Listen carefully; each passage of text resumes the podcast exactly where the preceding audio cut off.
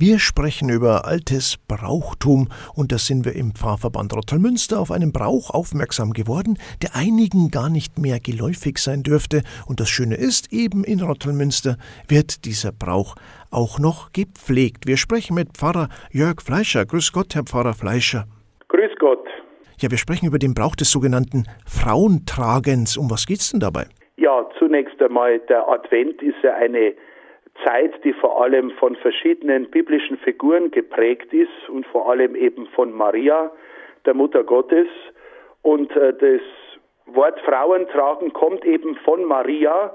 Maria wird gleichsam Tag für Tag von Haus zu Haus getragen und das Ganze symbolisiert eben auch die Herbergssuche, so wie Maria und Josef nach Unterkunft gesucht haben in Bethlehem in den Tagen vor Heiligabend, vor Weihnachten, vor der Geburt des Herrn, so tragen wir die Marienstatue oder auch eine Herbergslaterne von Haus zu Haus und Maria, Josef und letztlich Jesus bitten um Aufnahme im Haus, dass wir so gleichsam auch unsere Herzen öffnen für die Ankunft des Herrn.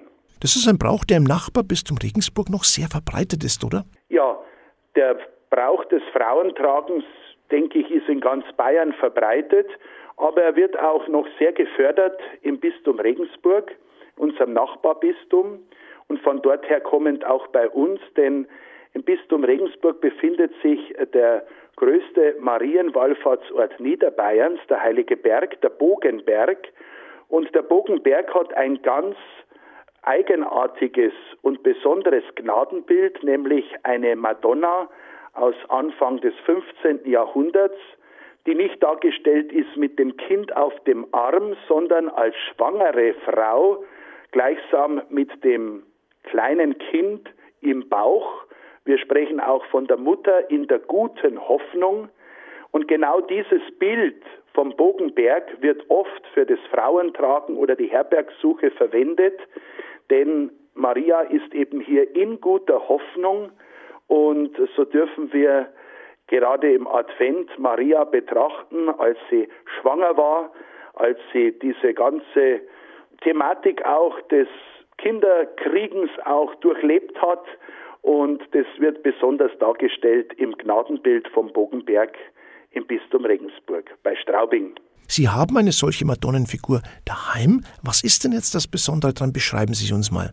Ja, ich habe auch eine Figur der Mutter Gottes vom Bogenberg. Es gibt ältere und neuere. Meine ist eine neuere. Ich habe sie vor einiger Zeit vom Seelsorgeamt in Regensburg erwerben können.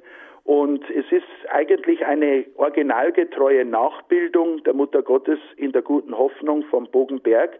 Ist ein bisschen kleiner, aber es zeigt eben die Mutter Gottes in einem goldroten Gewand und eben auch mit einem größeren Bauch, eben eine schwangere Frau, die die Hände auch vor der Brust verkreuzt hat, gekreuzt hat, dieses Zeichen auch der demütigen Magd, die eben den Willen des Herrn angenommen hat.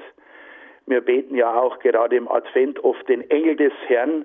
All diese Thematik rankt sich um das Frauentragen und die Herbergsuche. Jetzt wird bei Ihnen im Pfarrverband das Ganze nicht Frauentragen genannt, sondern Herbergsuche. Was ist denn anders? Ja, grundsätzlich ist eigentlich nur der Begriff ein anderer. Das Frauentragen und die Herbergsuche sind eigentlich das Gleiche. Beim Frauentragen steht eben eine Marienfigur im Mittelpunkt, die von Haus zu Haus getragen wird oder bei uns eben auch von Einrichtung zu Einrichtung, beispielsweise Altenheime. Und bei der Herbergsuche ist es eine Figurengruppe aus Maria, Josef und oft auch noch ein Esel mit dabei, gleichsam das heilige Paar auf der Wanderschaft nach Bethlehem. Und das ist oft gefasst in eine Laterne. Bei uns ist es eine Holzlaterne mit Glasscheiben und dahinter eben diese Figurengruppe, ähnlich Krippenfiguren. Wo wird denn dann diese Laterne aufgestellt und wie wird das dann zelebriert in den Häusern? Ja, die Herbergsuche beginnt am ersten Advent. Bei den Sonntagsgottesdiensten werden die Herbergslaternen ausgesandt und auch gesegnet. Und dann nimmt sie die erste Herbergsfamilie in Empfang Und anhand einer Liste, die mit der Herbergslaterne zusammen auch mit einer Gebetsmappe und Gebetsvorschlägen für zu Hause mitwandert, geben eben dann die Familien, oft auch die Kinder, diese Herbergslaterne selbstständig weiter, bis sie dann am heiligen Abend in der Christmette im Gottesdienst wieder in Empfang genommen wird. Herr Pfarrer Fleischer, die Corona-Zeit war schwierig. Jetzt ist es ja umso schöner, dass der Brauch wieder weitergeführt wird, oder?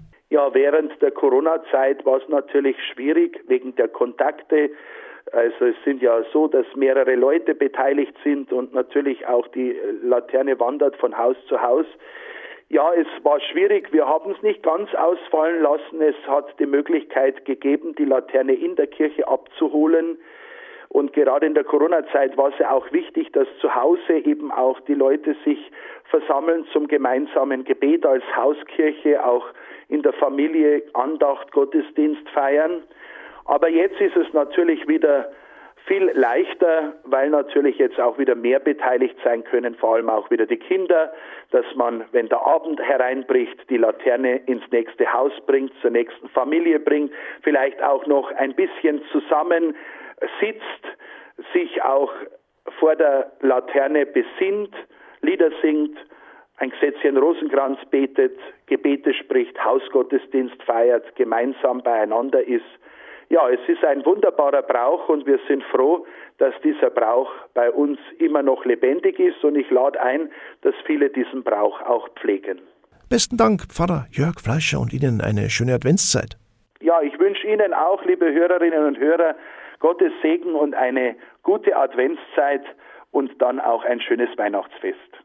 Ein nicht mehr ganz so bekannter Brauch, das sogenannte Frauentragen, war unser Thema. In Rottalmünster wird er noch praktiziert, aber unter dem Titel Herbergsuche.